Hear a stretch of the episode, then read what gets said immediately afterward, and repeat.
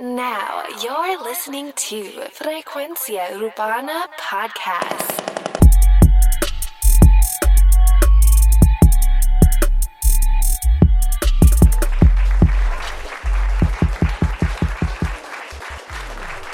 Bienvenidos a Frecuencia Urbana Análisis. Oye, si me estás escuchando en alguna aplicación de podcast, suscríbete a Apple Podcast TuneIn. Oye, si estás en YouTube, suscríbete también, prende la campanita, deja un comentario. Oye, los reviews en las aplicaciones de podcast también. Oye, tenemos un tema bien interesante. ¿Te has preguntado de dónde viene el nombre del sello disquero de Arcángel La Maravilla, Flow Factory? Y es que ya tú lo conoces desde hace muchos años, se menciona y se menciona y se menciona, pero realmente, ¿de dónde viene? Y es que los datos que voy a dar a continuación, que sé que mucha gente se preguntará y son datos recopilados a lo largo del tiempo, no necesariamente quiere decir que la versión que yo voy a dar aquí es 100% lo que sucedió, quizás solamente una parte, quizás hay otra parte. Esta es la versión que yo conozco de el nombre Flow Factory de Arcángel. En el 2005 debutan en la música urbana el icónico dúo Arcángel y De La el cual fue apadrinado por Zion, de Zion y Lennox y que ahora también era propietario del sello Baby Records. Para este tiempo en el género dividieron muchos artistas, o no se dividieron, sino que muchos artistas crearon su compañía. Por ejemplo, Lennox creó su compañía Toma Entertainment. Y pues Zion también tomó su esquina. Este fue el momento en que ellos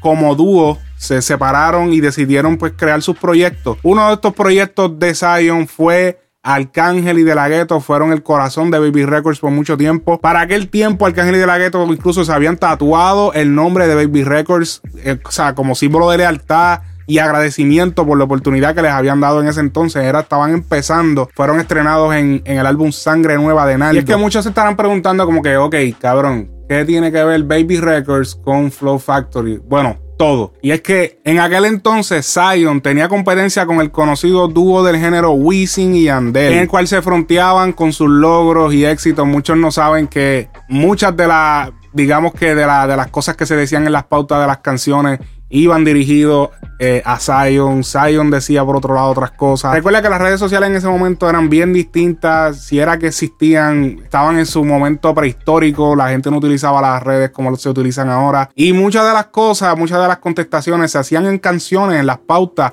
o en la misma lírica. También como motivo de fronteo era también tener los mejores talentos que la calle podía ofrecer. Y es que en ese momento W Yandel tenían filmados artistas como Franco el Gorila, Gariel, eh, si no me equivoco también tenían un artista que se El Tío. Y la cuestión es que en aquel entonces Wisin y Yandel se preparaban para lanzar el álbum para el mundo. Y probablemente has escuchado este álbum. Es que fue un álbum que cambió literalmente la carrera de Wisin y Yandel, llevándolo a dar un giro súper grande en sus carreras. Fue un álbum que ellos trabajaron con mucho empeño para que todo quedara a la perfección. Pero al mismo tiempo, en la otra esquina se encontraba Zion y todo su equipo trabajando el álbum que se aseguraba podía sobrepasarle en ventas, porque para ese tiempo sí se vendían discos, sobrepasarle en ventas a Palmundo de Wisin y Yandel. Ese álbum llevaba por nombre, señoras y señores, La Factoría del Flow, el nombre cual identificaba la versatilidad de talento y estilo que la compañía Baby Records poseía en ese momento. Obviamente, versatilidad que caía en los hombros de los novatos, Arcángel y de la Gueto, quienes los dos podían interpretar un verso como un coro en una canción calle, sensual o romántica de cualquier forma. La estrategia era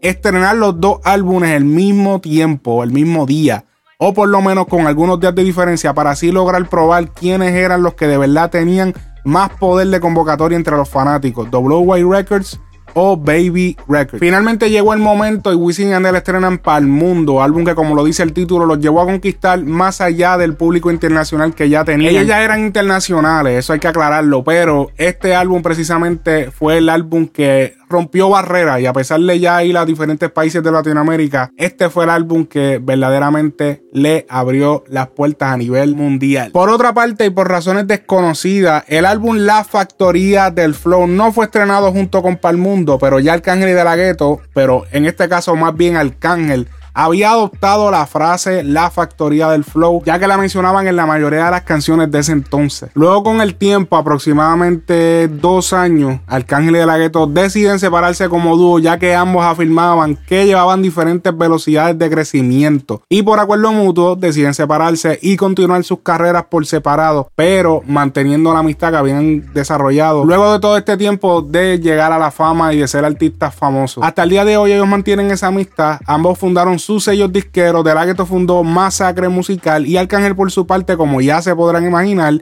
fundó su sello disquero independiente Flow Factory, la cual obviamente es la traducción en inglés a la factoría del flow, título que obviamente él sentía que se identificaba, ya que tenía en su repertorio de canciones diferentes estilos y era probablemente uno de los artistas más versátiles del género en ese momento. Ahora bien, el álbum La Factoría del Flow terminó siendo estrenado por Zion en el año 2009 en el internet con 21 tracks, en los cuales se incluían algunas sin estrenar y otras canciones que ya habían sido filtradas o estrenadas durante el proceso de creación del disco cuatro antes. Así que ese es el origen del nombre de la compañía de Arcángel Flow Factory, según mis datos y todos los eventos pasados por todos estos años en el género. Obviamente, como ya les expliqué, no necesariamente representa la versión completa. Es probable que ellos, que son los protagonistas, tengan una versión ligeramente distinta, pero según los datos y todos los eventos sucedidos durante todos estos años, suman a este resultado y a esta hipótesis que he traído hoy hacia ustedes. Así que deja un comentario si te ha gustado el análisis. Recuerda también suscribirte si estás en YouTube, suscribirte si estás en Apple Podcast, TuneIn